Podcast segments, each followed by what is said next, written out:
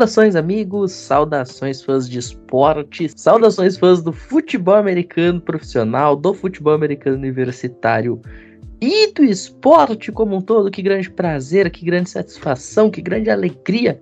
Estamos juntos em mais uma vez para mais uma edição do nosso College Cast para tratar do que de melhor aconteceu na semana 3 e projetar a quarta semana, que na prática vem a ser a quinta rodada mas a quarta semana do futebol americano universitário. Hoje estou aqui com uma dupla carioca da gema, né? Garizada aí que fala com chiado. Luiz Felipe Amorim, Kaique Pacheco, muito bem-vindos, muito boa noite. São agora 11 e 9 da noite do dia 21, quase quinta-feira, dia 22 de setembro. Sejam muito bem-vindos a mais uma edição do College Cash. Alô, Pinho. Alô, meu companheiro, meu conterrâneo, é Luiz Felipe Amorim. Alô, você do Rio de Janeiro, Brasil, mundo, planeta Terra. Mais um prazer estar aqui nesse episódio do College Cast. Tá aqui com vocês. É, hoje tá carioca, né? Esse podcast. Eu posso falar o Ru Nova Iguaçu. No caso, o Luiz Felipe Amorim fala de Vila Isabel mas todos unidos em prol de um Rio de Janeiro melhor. Falei bonito, mas não falei com um tom político. Mas vamos para cima, vamos comentar sobre essa semana e tem muita coisa boa vindo por aí. Quase que eu achei que o Kaique já ia lançar sua candidatura ao governo do, do estado depois desse, não, desse não, pronunciamento. Não. Tô fora de política. Se tem uma coisa que eu sou neutro, cara. Procuro e faço questão de ser neutro é política. Boa noite, boa madrugada, bom dia, boa tarde. Não importa o horário, mas sim a sua audiência. Caros ouvintes, estamos aqui mais um dia, mais uma noite, com certeza uma madrugada. Nosso querido âncora, que já daqui a pouco ele vai ganhar uma chave da cidade como cidadão honorário do Rio de Janeiro é o Matheus Pinho, que já é a segunda ou terceira vez que a gente faz uma mesa só. Vamos trabalhar em prol disso. Vamos, vamos. Alô, governador! e o nosso queridão aqui, Kaique, um grande prazer, um prazer imenso agora estar contigo aqui na bancada, também carioca. Fez uma campanhazinha política, já estava perguntando se ele era assessor do Eduardo Paz, para quem aqui do Rio vai entender. Estamos aí em prol de um Rio melhor. E um cola de cast de qualidade. Vamos que vamos, meu querido. É isso. E pra gente já começar a falar de college football especificamente, vamos fazer um giro pela semana 3. Aconteceu muita coisa louca. Eu costumo dizer que toda temporada a NFL ela tem uma rodada que nada faz sentido, pois no college isso acontece todas as rodadas. Agora, essa rodada 3 especificamente, essa semana 3 especificamente, meus caros, o imponderável, a maluquice, o milagre, posso até dizer assim, tomou proporções bastante estratosféricas, tá? Vamos começar falando aqui do confronto do time número 11 ranqueado naquele momento. Michigan State foi visitar Washington lá em Seattle e tomou uma camaçada de pau. Um determinado momento do jogo, tava, se eu não me engano, 12 a 0 uma coisa assim pra, pra Washington. Parece até um minuto de silêncio aí. Cara, o jogo começou 3 a 0 aí veio um safety, o placar foi para 5 a 0 Na sequência, eles meteram o TD, o placar foi a 12 a 0 E me corrija se eu estiver falando besteira, mas eu acho que eles chegaram a abrir 19 a 0 antes de Michigan State conseguir fazer sua primeira pontuação. Então, Michigan State com obviedade, né? Cai bastante no ranking depois desse jogo e o Washington consegue uma vitória para eternidade. Outro tipo de vitória para eternidade foi a de Appalachian State. Cara, incrível como todo jogo de Appalachian State é com emoção, é decidido no último respiro, no estouro do relógio, no apagar das luzes, como diriam os narradores antigos. Não era um jogo para suar, tá? Era um jogo contra Troy, jogando em casa. E assim, Troy não é por acaso que é mais conhecido por ser o nome do Zac Efron em High School Musical do que por ser um bom time de futebol americano. We all together. Desculpa, empolguei. Qual é o time? Wildcats! É, Se mas- liga no jogo. Se liga no jogo. Agora, cara, assim, voltando a falar de futebol americano universitário, esse time de Troy é terrível.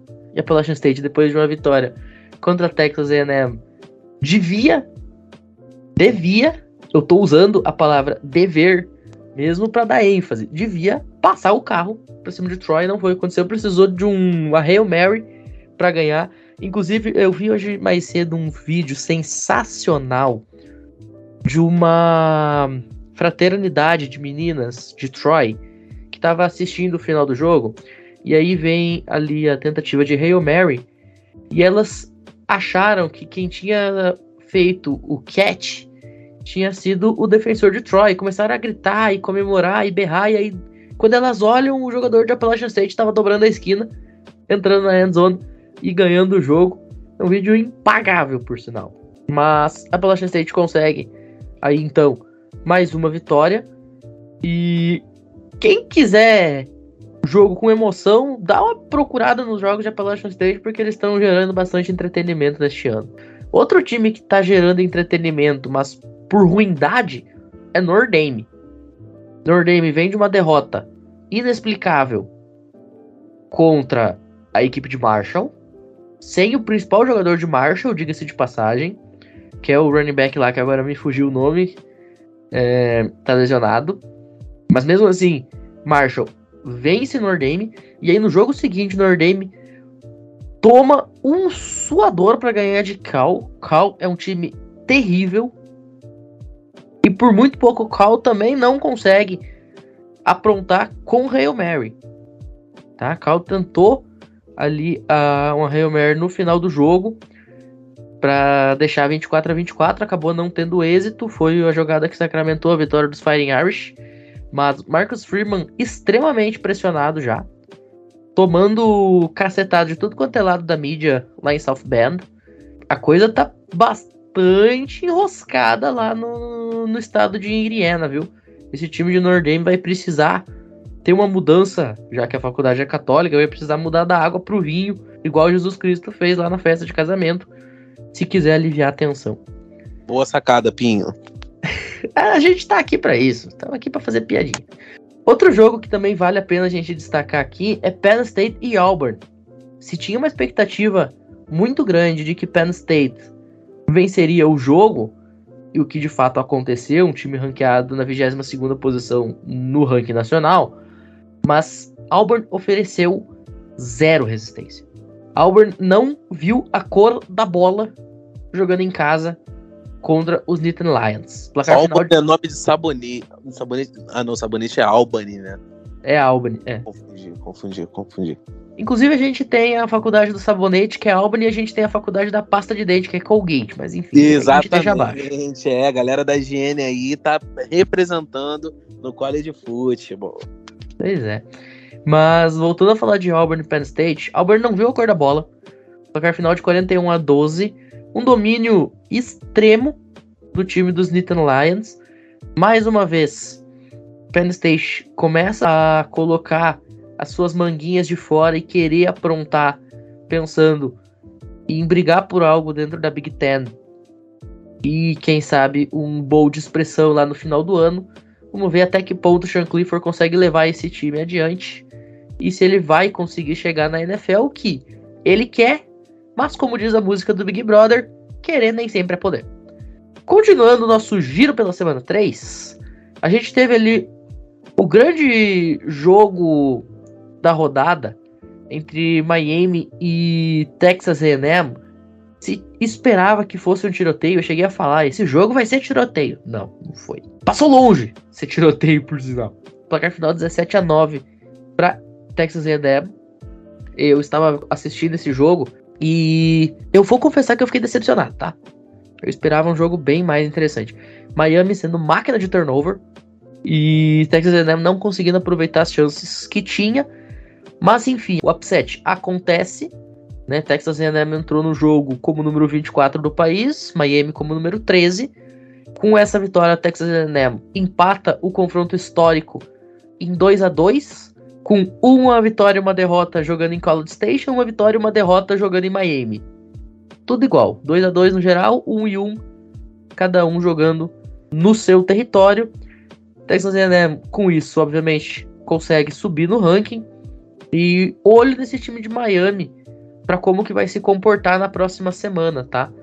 A gente sabe que o Mário Cristóbal ele tem como grande característica resiliência, mas o Tyler Van Dyke não começou bem o ano, tá? Não tem conseguido performar no nível que a gente esperava que ele performaria, até pensando em draft. Eu costumava colocá-lo na terceira posição entre os quarterbacks da próxima classe e depois desses três primeiros jogos eu tô com a sensação de que eu vou ter que rever essa minha posição. Interessante, então, né? Porque o Tyler Van Dyke, ele chega, é cheio de muita expectativa, né? É óbvio que o Mário Cristóbal, ele também aumentou um pouco esse hype, mas ele chegou com certa expectativa aí na titularidade dos Hurricanes aí. E assim, decepcionante, né? Decepcionante aí as atuações até agora do Tyler Van Dyke. É novo, né? Tem que crescer, mas a, a princípio o Tyler Van Dyke aí tá deixando a desejar tá causando um furacão lá em Miami. Tá causando um furacão. Tunduntz. Baduntz. Então, sobre a questão do Tyler Van Dyke, eu acho que esse hype grande dele veio em função do ano passado, porque ele entra no lugar do Derrick King e ele muda o, o time, ele transforma o time de 8 a 80.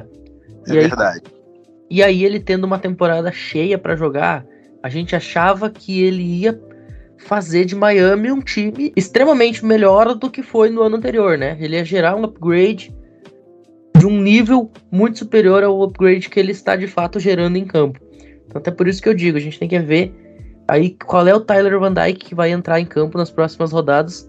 Pode ser simplesmente aí um começo de temporada lento, que a gente sabe que muitas vezes acontece, mas não é o melhor dos mundos para Miami o Tyler Van Dyke em baixa. Continuando aqui o nosso giro, a gente tem que falar de Oregon e BYU, cara. BYU entra como número 12 do país, talvez um pouquinho overhyped, né? Talvez um pouquinho acima do que deveria estar, enquanto que Oregon, depois de ter tomado uma chacoalhada de Georgia na semana 1, despenca no ranking, apesar de ter vencido com muita facilidade Eastern Washington, mas é time de segunda divisão, não fez mais do que obrigação. Entra nesse jogo como número 25. E jogando em casa, não toma conhecimento dos Calgars, tá? 41 a 20 placar final. Esse jogo, ele marca aí, de certa forma, né, uma virada na temporada de Oregon, porque foi o primeiro adversário relevante que eles conseguiram vencer e venceram muito bem. E um adversário melhor ranqueado. Vamos ver aí como que esse time dos Ducks vai se comportar nas semanas à frente e se essa vitória sobre o BYU vai de fato catapultar a equipe para as próximas rodadas. A gente sabe, a Pac-12 tem dessas. Hoje, um time que está muito em baixa vai ganhar um jogo surreal, vai subir no ranking, no hype. Aí, meu Deus do céu, é o melhor time do mundo. Amanhã ele vai perder para um time da terceira divisão. A Pac-12 é assim. Então vamos ver o que que Oregon faz aqui nas próximas rodadas, se vai ter algum tipo de manutenção desse trabalho e desses resultados. Falando em resultados, olha os Gators, cara. Depois de ter batido o Utah na semana 1 e ter ganhado um hype enorme, nessa semana 3 os Gators ficaram muito, mas muito perto de perder de South Florida.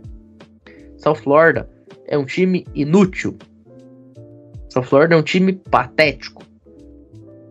E Flórida precisou de um game winning drive para conseguir vencer South Florida no pântano, jogando em casa. Uma atuação absolutamente patética de todo o ataque dos Gators, tá? Ninguém foi bem. O Andrew Richardson, depois de uma semana 1 incrível, mágica, vem sendo muito questionado nas duas rodadas seguintes. Inclusive a matéria da ESPN eu achei muito interessante quando eu li. A matéria da ESPN bota toda a culpa do, desse jogo no Anthony Richardson. Eles usaram a manchete. Anthony Richardson quase custa a vitória para Florida. Então, aquele mar de rosas, aquele cara que era cotado até para ser o Heisman Trophy, já não tá sendo tão popular assim lá em Gainesville. É mais um time para ficar de olho nas rodadas a seguir. É, ele teve uma primeira rodada muito boa, né, Pinho? E ele deixou a desejar nessas últimas duas rodadas aí. Foi algo quase contrastante, né? Ele teve uma primeira rodada muito boa, né? Mais pelo aspecto técnico do que pelo aspecto de números em si. E foi preocupante, cara. A segunda rodada, vamos ver aí qual será o próximo Anthony Richardson aí contra a Tennessee. Espero que não jogue bem. Exatamente, eu ia comentar esse ponto, né? O próximo jogo é contra a Tennessee, é um adversário ranqueado, é um jogo dificílimo e vamos ver qual o Andrew Richardson vai entrar em campo. E agora sim, é hora de a gente falar de semana 4. Vamos começar o nosso palpitão e as nossas considerações. Vamos abrir com o jogo que abre exatamente a rodada número 4 do College Football. West Virginia jogando fora de casa contra a Virginia Tech lá no Lane Stadium. Subam os volume, porque mais uma vez o Lane Stadium vai pulsar com Enter Sandman. E vale destacar, é a única coisa boa que tem Virginia Tech este ano, é a música de entrada. ah, interessante, né? É verdade. Serve para botar medo nos adversários. Na verdade. Ainda bem que eles usam a música para botar medo, porque o time. É, o time é horroroso, né? Na verdade, são duas universidades aí, são dois times horrorosos até então, né? Não tiveram um bom desempenho. Virgínia. As três universidades de Virgínia não estão nada bem. Virgínia, Virginia Tech West Virginia, as três principais. Né? É, eu aposto em West Virginia, a vitória de West Virginia. Mas mais pelo fator JT Daniels do que por qualquer outra coisa. Não também que o JT Daniels seja também um exímio jogador, mas ele pode desequilibrar e o JT Daniels vai ser o melhor jogador em campo. Ele é o melhor jogador que vai entrar em campo. Eu, não tem nenhum assim que eu olhe assim que chegue nível de talento de JT Daniels e volta a dizer, JT Daniels não é tudo isso. Ele não tá pronto e além dele não tá pronto, ele ainda oscila demais. Ele não é um bom jogador, ele é um jogador mediano. Mas para mim ele é o melhor em campo e talvez isso faça a diferença para West Virginia. Eu aposto em West Virginia. Tô contigo. Vou de West Virginia também. É, West Virginia, apesar de estar tá com recorde negativo, e Virginia Tech tá com recorde positivo, o recorde positivo de Virginia Tech é mentiroso, porque pegou muito time que consegue ser pior do que o dele. Enquanto que o West Virginia fez jogos muito interessantes contra times melhores, como por exemplo contra Pitt. E o fator JT Daniels também me coloca mais disposto a apostar nos Mountaineers nesse duelo musical entre Enter Sandman e Country Roads. Vou seguir o relator, hein? O de West Virginia também. Que, como você falou mesmo, essa temporada, por enquanto, para Virginia Tech tá sendo bem mentirosa, né? Muita mentira de uma campanha para um time só.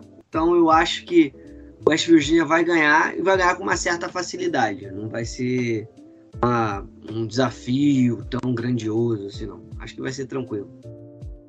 West Virginia, Country Roads, Take Me Home.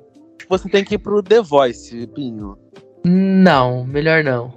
É melhor não, poupe o Não, nosso. melhor não. Vamos, vamos poupar a família brasileira disso. O Pinho é um cara que ele faz tudo, multitask. Ele consegue ser âncora no programa, narrador e agora cantor, pô. Não tem como. Stand-up comedy, vale destacar, né? Tem meus momentos de stand-up. Mas é isso. Vamos continuar aqui agora. Já que a gente tá falando de West Virginia e Virginia Tech, vamos falar da outra também, para fechar o trio. Virginia Cavaliers vai jogar em Syracuse contra Syracuse Orange. E, gente, temporada que tá fazendo esse time de Syracuse. Syracuse tá 3 e 0, tá? tá tem 100% de aproveitamento. E eu tive a oportunidade de assistir um pedaço do jogo contra Purdue no último sábado, jogo que foi feito também em casa, lá na casa de Syracuse. Eles estão 1 e 0 dentro da, da conferência e venceram o time de Purdue, que na minha opinião é um time melhor do que o próprio time de Syracuse. Não sei se vocês vão concordar comigo, mas para mim, Purdue teoricamente teria que ganhar esse jogo com certa facilidade. Não foi o que se viu em campo. E vale destacar a temporada que tá fazendo o Sean Tucker, cara. O Sean Tucker, ele tem até o momento, em três partidas, 66 carregadas para 254 jardas, dois touchdowns, uma média de quase 4 jardas por carregada, tá? Ele passou das 100 aí no, no último jogo, sabe?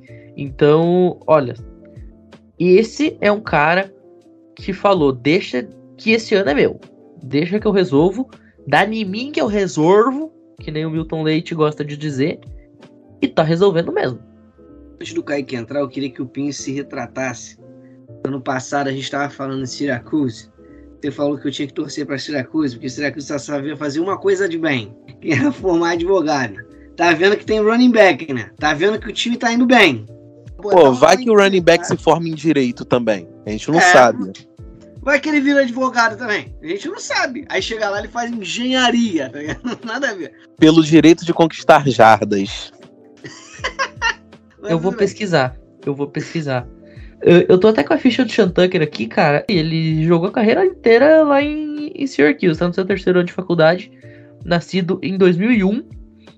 Nesses momentos eu me sinto um idoso, que eu consigo ser mais velho que os caras que eu assisto jogar. Ele estudou em Maryland, nascido, criado e radicado em Maryland. E foi para Syracuse por livre e espontânea vontade. É, é meio complicado, né? Livre espontânea vontade, eu acho que é um termo muito forte. Eu acho assim, que ele não teve boas propostas e por acaso parou ali em Syracuse e assim, tá indo bem, né? Mas é o que eu já falei, pelo direito de conquistar mais jardas. É, ele tá correndo muito bem. Podemos dizer que, junto com o Bijan Robinson, ele é o principal running back aí hoje. Quesito talento talento entre aspas, né? Pô, você esqueceu do Braylon Allen e do Trevor Henderson. É verdade, mas eu acho que esses dois ainda estão estão acima, no caso. Não que os dois outros que você citou, Brandon Allen, caso, é, eles estejam jogando abaixo. Mas eu acho que como destaque nesse início de temporada, eu acho que o Bijan Robson junto com o Sean Tucker, eles estão se destacando mais. Não, claro, esquecendo que os outros dois fizeram. Vocês querem saber qual é o curso do Sean Tucker? Fala, qual? Eu vou até ler em inglês depois eu traduzo, tá? Enrolled in the College of Arts and Science. O cara tá estudando. Ciência das Artes? Ciência das Artes. O cara tem que ser running back mesmo, o cara tem que ir pra NFL. Pô, o cara tá estudando, o cara tá estudando pra, sei lá, pra ser o novo Da Vinci, pô. Inspiração, cara. Cada jarda, cada corrida que ele faz, ele pinta um quadro, pô. Ele tá estudando caso de errado, dependendo da franquia que grafite ele, ele vai trabalhar no museu, pô. Exatamente isso. Pô, ele cara, vai um cara ser, que estuda ciência das artes em Syracuse, provavelmente ele não vai chegar no museu, não, cara. Ele é o cara, assim, que quando chegar na NFL no momento que ele tiver, por exemplo, lesionado, não puder jogar, ele vai decorar as paredes, vai pintar os quadros para colocar na, na parede do centro de treinamento. Ah, então o time da NFL contrata ele como decorador, pô, não como running back. Cara, na moral, ele tem que ser bom jogador mesmo. Porque, caraca, é carreira profissional, filho. Esquece. Enfim, o Luiz Felipe diz que vai de Syracuse. E você?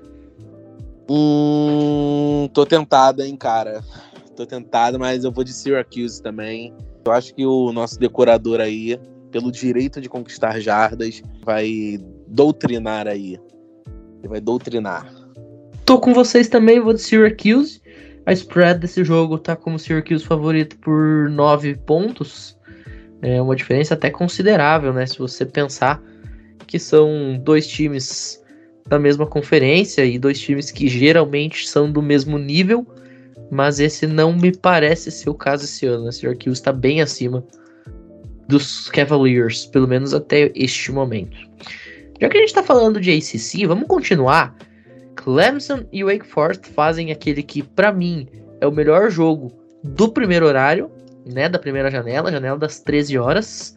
Um jogo que pode ter implicações muito fortes, não só pensando em final da ACC, final de conferência, título de conferência, mas também no New Year Six e talvez até no College Football Playoff, porque não sonhar. E aí, meninos, o que, vocês têm para destacar? A gente vai ter o DJ e a Galilei espalhando a farofa graciosamente como ele sempre faz, ou chegou o turning point do garoto do Havaí? Olha, eu acho muito interessante você ter falado do DJ Galilei, que esse jogo pode culminar na ida dele ao banco. É bem claro isso. Já, inclusive, há burburinhos é, lá em Clemson a respeito. O Cade Klubnik tá pedindo vaga, ele tá pedindo passagem. Ele é mais jogador de fato que o DJ Galilei. Ano passado o DJ Galilei não foi bem, né? Vale salientar, o nosso DJ aí não dominou a pista. E no caso, se dava a desculpa de que é porque ele é novato, embora a gente sabe que isso não é desculpa no futebol americano, mas esse ano está se concretizando. DJ Galilei, ele não é um bom jogador. E cravo ainda que ano que vem ele não joga por Clemson. Ano que vem ele não joga por Clemson. Dificilmente, tá? Isso é uma bold prediction aqui. Então esse jogo, se o nosso DJzão aí é, demole, o Cade Klubnik ele vai dominar ele vai jogar e, assim, pelo que tem demonstrado, pelo que eu vejo, no caso, o Cade Klubnik tem jogado mais e não seria surpreendente se ele já tomasse a vaga do DJ Galilei. Wake Forest, no caso, tem vindo bem, com Sam Hartman, que é top 5 aí, QB do college. Eu estaria sendo hipócrita de dizer que tradição não pesa. Eu vou apostar em Clemson, mas com um asterisco bem grande aí, porque no caso, o Wake Forest não tá de bobeira essa temporada, não. Sam Hartman tá jogando bem, ele tá querendo subir no draft. E não me surpreenderia aí se o time aí de Wake Forest vencesse. Mas eu vou de Clemson. Mas deixa esse asterisco. E inclusive cravo que DJ Galilei vai pro banco. Vou na ousadia e alegria. Partilho do mesmo pensamento do Kaique. DJ Galileu me Garópolo de Clemson. Não tem condições. Pô, tu elogiou ele, pô. Tu elogiou é. o DJ Galilei. É, pô, tu elogiou, porque o Garópolo faz o time rodar ainda, pô. Sei lá, cara. Ele é Nathan Peterman, quase. Boa, boa, boa. É que eu tô tão revoltado com São Francisco que foi mal, gente. Mas é isso, eu acho que Clemson tem um bom time, sempre vem forte. Mas esse problema de quarterback, e eu falei que o DJ, o Galilei, é ruim desde o primeiro ano dele. Para mim não tem esse negócio que é calouro. Eu também bati muito essa tecla. Nunca gostei do DJ Galilei. A real é que Clemson foi na onda do Havaí, pô. Veio nesse hype de pegar QB havaiano e deu nisso. Pô, e foram três QBs seguidos assim, né, cara? Então eles achavam que ia chover. Foi assim com o Deshaun Watson, que logo no ano de calor doutrinou. Aí teve o Chase Bryce, que foi bem, só que lesionou. Aí o Trevor Lawrence tomou a titularidade e foi muito bem, campeão logo como calouro. E achou que com o DJ Galilei ia acontecer a mesma coisa, né, cara? Só que se tu comparar o talento do Deshaun Watson, do Trevor Lawrence com o DJ Galilei ainda no high school, pô, é totalmente distante. Claro, o Deshaun Watson e o Trevor Lawrence foram número um no país, ou número dois do país. Eu não lembro se o Deshaun Watson era número um. Trevor Lawrence foi número um no país. Então, é bem complicado isso. Você achar que o DJ, o Galilei vai suprir isso. Então eu realmente acho o Hartman tá jogando muita bola, vai subir no draft. Creio eu agora também fazendo uma previsão aqui. A franquia que draftar ele vai estar tá bem, não óbvio. Não vai ser aquele cara que vai ser, nossa, o nosso QB franchise. Pode chegar lá, eu acho muito difícil, mas vai ser um cara que pode ser um bom reforço pode ser um bom banco, pode desenvolver ele bem, ele pode ser um futuro bom backup na liga.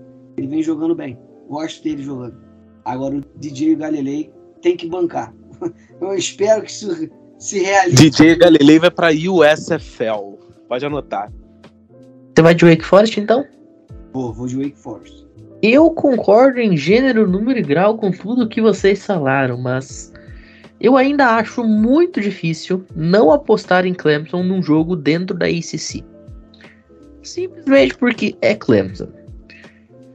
A gente tem o David Sweeney, você tem um corpo, um time, porque futebol americano não é só o quarterback, é o time. E então eu vou de Clemson aqui com todas as ressalvas do planeta, tá? Não boto minha mão no fogo de absolutamente maneira alguma nisso aqui, mas eu vou de Clemson do mesmo jeito. Outro jogo também que talvez seja muito complicado colocar a mão no fogo é Baylor e Iowa State. Baylor é favorita. Fácil. assim, de apontar o favorito. Mas o jogo lá em Iowa, olha, não sei não, cara.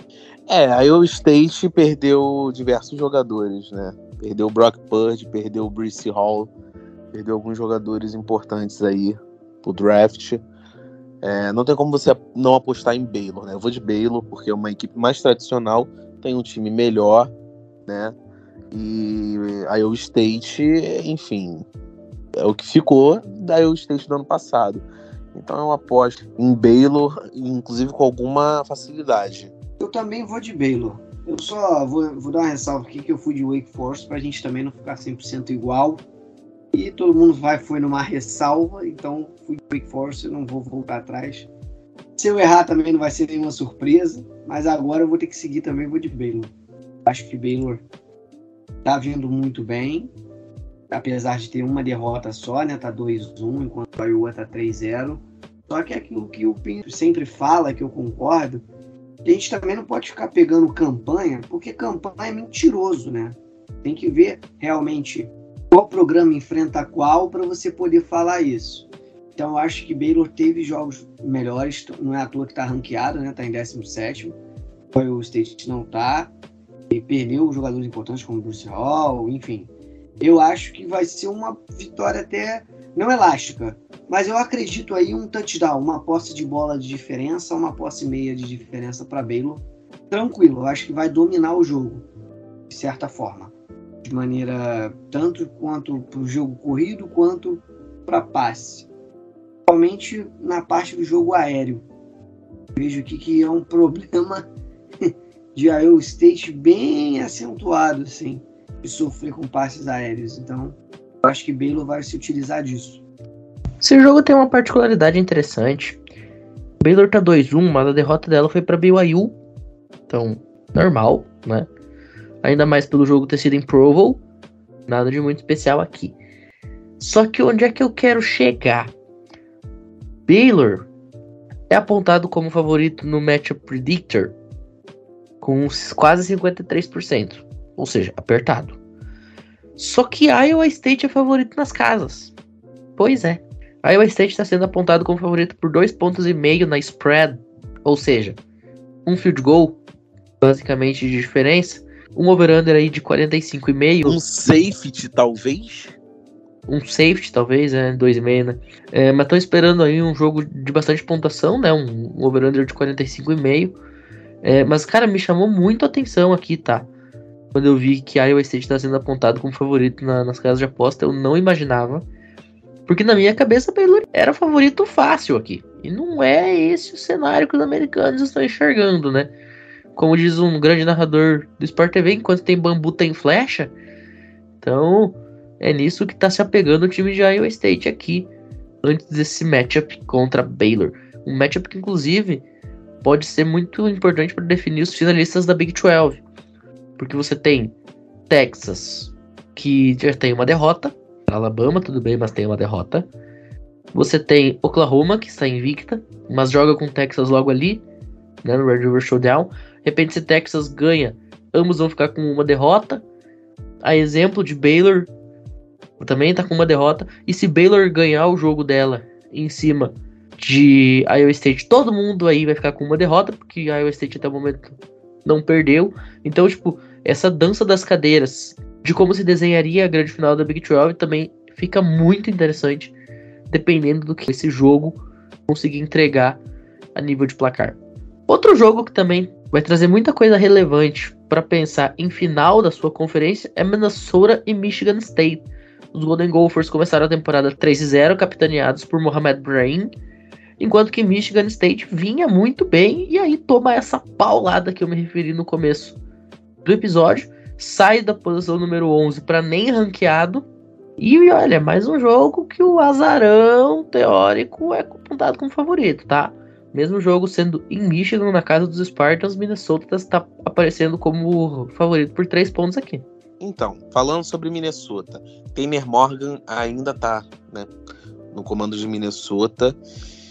E, cara, são duas equipes muito parecidas, né, cara? Assim, de qualidade de elenco. Por que, que eu falo isso? Porque Michigan State tem dado essas rateadas, né? Já tinha dado rateado dentro dos seus outros jogos, embora o placar não traduza. Seja um placar meio Pinóquio aí. Não é tão fácil, não, cara. O jogo é na casa de Michigan State. Eu acredito que Michigan State vai se recuperar, mas não acho improvável Minnesota ganhar, não. Mas eu aposto em Michigan State. Vou de Michigan State também, mas não só porque joga em casa e acho que tem um time bom, cara. Tipo, não... tá numa fase mais ou menos, né? Porque, como a gente fala, a campanha é mentirosa, a gente vê que não vem fazendo grandes jogos. Mas é um time que eu gosto particularmente até do running back deles desde o ano passado, né? Que é o Coleman. Running back não, gente, tipo, wide receiver. Eu acho ele muito bom. Acho que ele tem muito potencial. Ele já teve três touchdowns no total nessa temporada, né? 15 recepções com 236 jardas. Eu acho muito bom jogador, eu acho ele interessante. Então acho que ele vem somando bastante nesse time aqui de Michigan State e pode realmente ir bem em casa. Eu acho que vai realmente ter essa reviravolta. Por mais que não seria nenhum absurdo o Minnesota vencer. O Minnesota vem bem também, tá? 3 a 0 Só que Michigan joga em casa, tem um time também arrumado. Eu acho que isso vai fazer um pouco de diferença. Vai conseguir ganhar o jogo. Só que eu acho que vai ser um jogo apertado. Eu botaria esse jogo aí, para análise que eu tô vendo aqui por alto, botaria esse jogo decidido aí numa meia posse de bola, uma forçando. Daria uma decisão de três pontos, um field goal. Eu acho que vai ser interessante no quesito placar. Eu acho que a galera que gosta de placar um pouco elástico, eu acho que esse jogo vai ser um placar grande. Vai ser um jogo de um placar bem elevado, porque a gente vê aqui pelos números, né, pelos dados dos principais jogadores, tanto de jogo corrido, do jogo aéreo, os quarterbacks de cada um, eu vejo que tem já em três jogos aqui, pô, Thorne, que é o quarterback de Michigan State, tem, já tem sete touchdowns. Tem, tem quatro interceptações também. Mas eu acho que vai ser um jogo com um placar bom, um placar grande, assim, pra galera que gosta de ataque. Vai ser um jogo de ataque. E quanto ao Morgan, Tanner Morgan, esse cara é gato, não é possível. Vou descontrair um pouco aqui. Tu olha a foto dele aqui, gente, sem brincadeira. Eu falo no mínimo que tem 35 anos. Tu achou ele bonito? De conveniência e tem dois filhos. Tu achou ele bonito? Ele é bonito, mas a calvície acabou com o homem, né? Caraca, papo reto, mas pior que tu falou, cara, esse cara, é impossível esse cara ter idade universitária. É impossível. Não, impossível, impossível. Esse maluco tá fazendo a segunda graduação dele, mano. Só pode. um Brandon Whedon, será? Ele tá tentando pela segunda vez chegar na liga. na terceira ele consegue. Na terceira ele joga com o filho dele. Um vai ser recebedor, o outro running back. É, pô. É, dar. é bom que já tá treinando agora, né? Pra pegar entrosamento, já tá Mas, moleque, agora. tu falou claramente, se tu botar o Tanner Morgan do lado do Peyton Manning, cara, parece que os dois têm a mesma idade, tá? Facilmente. Facilmente. Passa bate, não. Eu vou ser a voz da discordância aqui, tá? Eu vou usar, eu vou de Minnesota. Por quê? Duas palavras: Mohamed Ibrahim. Eu cheguei num ponto da minha vida que eu não ouso mais duvidar deste cara. Eu cheguei num ponto que eu não ouso mais confiar em Mel Tucker. Quando você tem um dos melhores jogadores de todo o college football jogando contra um dos head coaches mais espalhadores de farofa do college football, é difícil você apostar no segundo contra o primeiro. Então, para mim aqui, cara, é Mohamed Ibrahim Futebol Clube, Minnesota Golden Gophers saindo com a vitória para cima dos Spartans lá em Michigan, lá em East Lansing. Bom, agora vamos pro jogo dos dois principais ranqueados aí dessa semana, Flórida e Tennessee um jogo de dentro aí da SEC, um jogo com bastante implicações para esta conferência e de certa forma um jogo dos desesperados também, né? Porque Florida tá precisando mostrar serviço e Tennessee que não tem nada a ver com isso, tá numa das melhores temporadas de anos recentes. É, como você falou aí, né? Na verdade a tônica do jogo vai ser qual Anthony Richardson que vai estar em campo. O da semana 1 ou da semana 2? essa vai ser a tônica. entendeu? Qual deles que vai estar em campo? Das duas últimas semanas ou da semana 1? Então é válido, mas independente disso, eu, acho Tennessee hoje mais time. Tennessee hoje é mais time que Flórida. Não acho que vai ser um confronto fácil, não. Não me surpreenderia se os Gators eles vencessem esse confronto. Mas a tendência é que Tennessee ganhe. Tennessee tá mais pronta. Tennessee é um time maduro. Tem jogado bem. Josh Heupel tem ajustado o time. Tem feito bons ajustes. Randall Hooker tem cada vez mais subido aí no board de QBs aí. Top 5 hoje. Randall Hooker. E ele tá indo tão bem que na metade do terceiro quarto ele já tá indo pro banco pro Joey Milton jogar, porque ele já matou o jogo, né? Então acho que Tennessee ganha o jogo, mas vai ser interessante para observar isso que eu falei do Anthony Richardson. Tennessee não sabe se vai com Cedric Tillman, ele que lesionou no último jogo, após uma pancada depois de uma recepção, mas eu acredito que Tennessee ganha o jogo. Eu também vou de Tennessee. Eu acho que vai ser um jogo bastante interessante, mas Tennessee é um time que vem numa fase muito boa, vem de uma maneira mais sólida, não o time em geral, é igual o Kaique falou.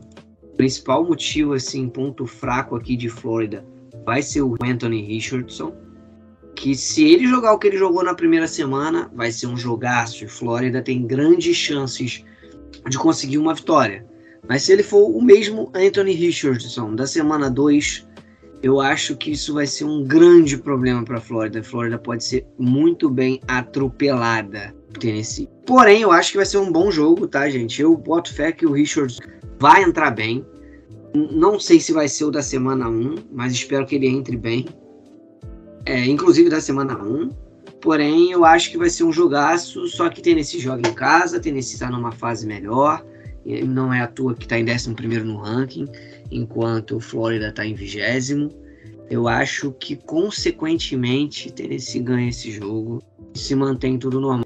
Acho que essa temporada vai ser muito mágica para Tennessee. Realmente vai ser aquele sonho de princesa. É, não tem muito mais a falar, né, cara? É, é exatamente isso.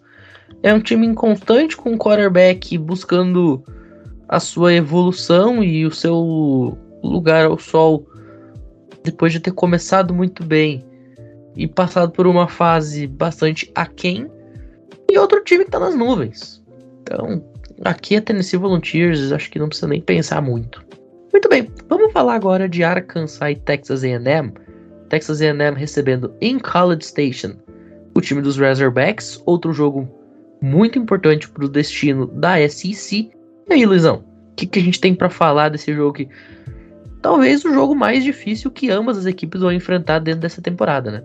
É, esse jogo aqui vai ser o jogo mais complicado, acho que elas vão ter na temporada, sim. Vai cansar, vem bem, né, cara? 3-0 com 1-0 na conferência. Bem surpreendendo, me surpreendendo, inclusive tá em décimo no ranking. Enquanto o Texas A&M tá em 23 Vou ser sincero aqui, tá? Eu sempre falo com a galera, a maioria das pessoas fazem isso, mas eu falo sempre que a gente deixa aqui a página aberta para ver análise, né? Aí tem o Predictor, né? O matchup aqui. Ele tá dando 57,8% para Texas A&M. Mas eu vou de Arkansas. Eu, Luiz Felipe Amorim, vou de Arkansas. Eu acho que o Arkansas vai conseguir ganhar esse jogo. Por mais que seja em Texas essa partida. Porém, tem uma munição, um armamento bom no jogo corrido ali de Arkansas. O Hakim Sanders então eu acho que isso vai fazer uma boa diferença. O próprio KJ Jefferson, que é o quarterback de Arkansas, vem muito bem. Para a galera ter uma noção, de 78 passes tentados, ele acertou 55.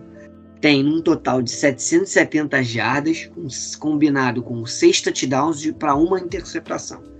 Ou seja, tá numa fase sensacional. O principal wide receiver, que é o Matt Landers, ele tem 14 recepções para 211 jardas, sem touchdowns. Então eu acho que a chave para esse jogo de Arkansas aqui vai ser o jogo corrido. E olhando aqui, é um problema para Texas A&M. eles têm um problema porque eles cedem uma média de 154, quase 155 jardas por jogo. E é aí que vai ser o ponto chave para alcançar conseguir ganhar, porque eu acho que vai dominar no jogo corrido, não só por números, mas é só falando aqui para a galera se basear nessa partida aí contra Texas. Já pro lado de Texas, cara, eu não tenho muita coisa para falar. O time tá bem? Tá bem. A tendência é se manter ranqueado, subir um pouco no ranking? Sim. Só que eu acho que esse time não vai conseguir bater de frente com o Arkansas. Vai ser um jogo interessante. Eu acho que a vantagem de Arkansas, pelo que eu tô falando aqui, não vai ser gigantesca, não vai ser hum, duas posses de bola, duas posses e meia, três posses de bola. Eu acho que vão ser uma posse. Porém, eu acho que o time de Texas não vai bater de frente. Eu só expresso minha opinião aqui real. Que vai tentar muito o jogo aéreo, porém não sei se vai dar certo. E quando eu falo que vai ser o principal jogo das equipes aí na temporada, é lógico que eu tô falando de jogo equilibrado, né? Porque ambos vão jogar contra a Alabama. Só que, poxa, jogar com a Alabama é sacanagem, né? Tudo bem. Agora, esse jogo, cara, tá sendo tão importante que além de ele ser o jogo do horário nobre da ESPN americana, lá nos Estados Unidos, você sabe quanto tá o ingresso mais barato para essa partida, Luiz Felipe? Chuta. 150 dólares? 107. Isso sem o imposto. E detalhe, o imposto nos ingressos dos Estados Unidos chega a corresponder 100% do valor do ingresso em si. Ou às vezes 50%, 60%. Então esse 107 pode ser tipo 160, 170 depois de aplicadas as taxas é o tipo de jogo, cara, que para você tá lá no estádio, você tem que abrir a carteira. Agora, vale muito a pena, né? Jogo, portanto, aí lá em College Station. E eu vou com os donos da casa, tá? Eu vou com Texas A&M. Mais uma vez eu vou contrariar a mesa apostando em Texas A&M. Gosto muito do time de Arkansas, mas para mim esse time de Texas A&M, ele tá chegando no seu potencial durante a temporada. Então eu acho que cada jogo Texas A&M vai melhorar um pouquinho. Primeiro jogo, jogo de estreia, foi contra Sam Houston, que não é parâmetro de absolutamente nada. E aí depois a derrota para Appalachian State, a gente já viu uma mudança de pensamento, uma mudança de postura contra Miami. Eu acho que essa mudança de postura vai continuar contra Arkansas. Ah, essa é bem simples, né? Texas A&M tem deixado a desejar não tem feito bons jogos, tem decepcionado bastante. Não que se espere também muita coisa de Texas A&M, dos Eggs, mas Arkansas para mim vence com certa folga, inclusive. Arkansas que tem sido um time interessante de acompanhar. Os Razorbacks têm sido um time interessante e para mim vai dar lógica, Arkansas vai vencer outro time ranqueado aí e vai botar fogo na SEC, né? Que Tennessee vem bem, Alabama vem bem, próprio Arkansas vem bem, Georgia vem bem. Então vai botar fogo e eu acredito que Arkansas vença. Com certa folga, inclusive. E agora a gente chega no último jogo dessa rodada pra gente falar. Aquele que talvez, com um pouco de clubismo, eu tô colocando como o jogo da semana, né? O Game of the Week. Mas também pelo elemento de que vai ser o jogo televisionado pela ESPN aqui pro Brasil não só transmissão na ESPN, como também no Star Plus por razões óbvias, né? Ohio State Buckeyes, Wisconsin Badgers. A gente sabe, o Ohio State vai ganhar esse jogo sem maiores dificuldades. Mas, Luiz, é uma boa oportunidade para o pessoal aí acompanhar o Braylon Allen. É uma boa oportunidade para o pessoal ver quanto eu sofro com o Graham Mertz. É uma grande oportunidade para o pessoal ver como o Wisconsin produz jogador de backfield. E também Tyrant, porque tem agora o Clay Cundiff, depois do Jake Ferguson ter ido pro Dallas Cowboys. Tem o Clay Cundiff sendo um dos principais jogadores desse ataque no que se refere a jogo aéreo.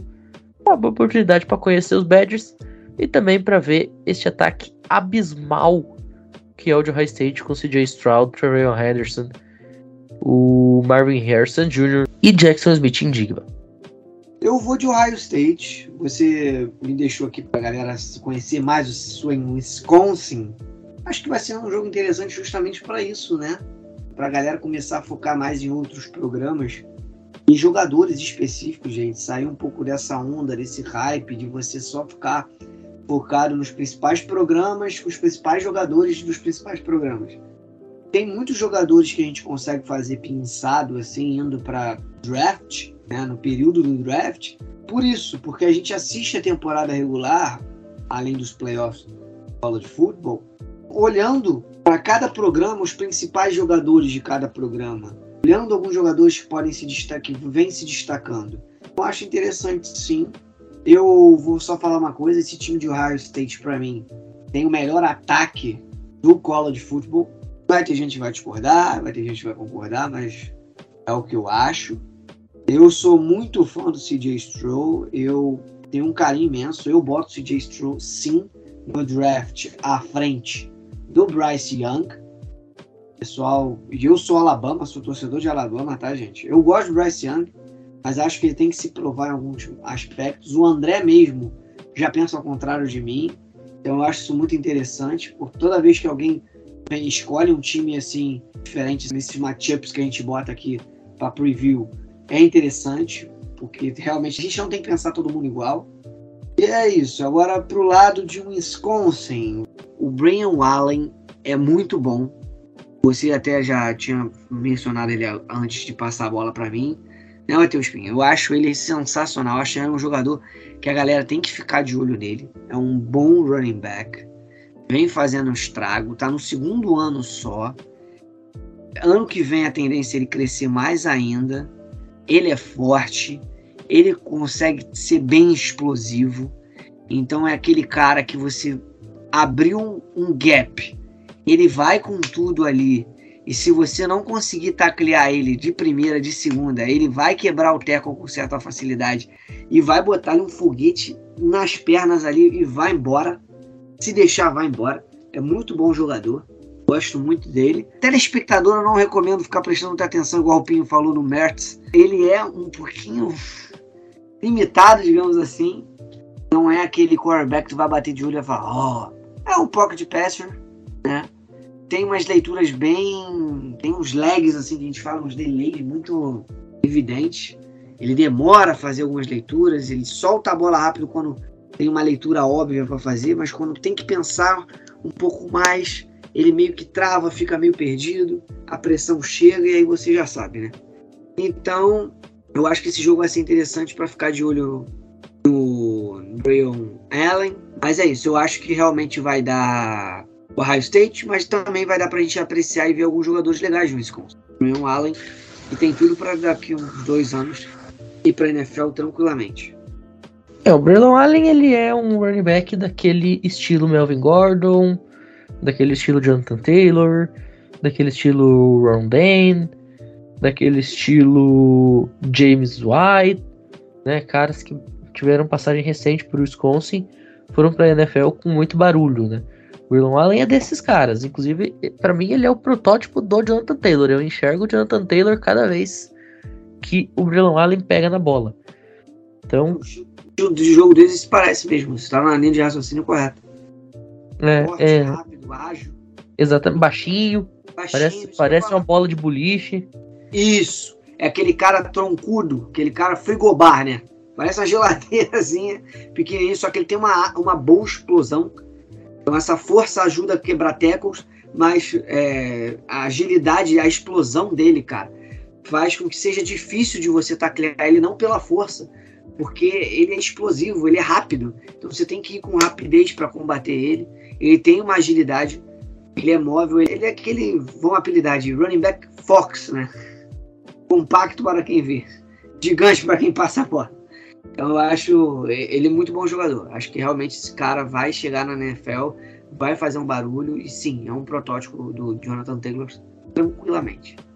O Ohio State vai ganhar esse jogo até com facilidade, mas como eu falei, é uma boa oportunidade para ver esse tipo de jogador lá dos Badgers. Agora eu tenho uma crítica, cara. Parece que a ESPN só transmite o jogo que o Wisconsin vai perder. O último jogo de temporada regular que tinham passado na TV foi exatamente a derrota para Northwestern. Ano passado não passaram nenhum. Aí esse ano vão lá e me colocam um jogo contra o Ohio State. Aí os caras estão de sacanagem com a minha cara também, né? Mas tudo bem. E fazer o quê? É, meu querido Pinho, eu queria apostar nos Badgers, de Wisconsin, mas vai ser meio difícil. Ainda mais com o CJ Stroud jogando o que tá jogando. Para mim, ele é o futuro Heisman dessa temporada, ele ganha. Né? Tá ali entre ele, Bryce Young, Bijan Robinson, mas para mim será ele. Eu acredito que o Ohio State vença e vença tranquilo o Wisconsin no caso, né? Muito interessante esse time de Ohio State porque se falava somente do Smith Indigba no corpo de recebedores, não que ele esteja indo mal, pelo contrário, mas tem jogadores interessantes na mesma posição, né? E acredito que o Ohio State, os Buckeyes vençam esse jogo com certa tranquilidade. Bom, dito isso, a gente vai ficando por aqui nesse programa de hoje. Quero agradecer muito ao Luiz Felipe e também ao Kaique pela participação. São agora meia-noite e 15, já da quinta-feira, dia 22 de setembro. Para todo mundo que ouviu a gente até aqui, nosso muitíssimo obrigado e até a próxima. Valeu!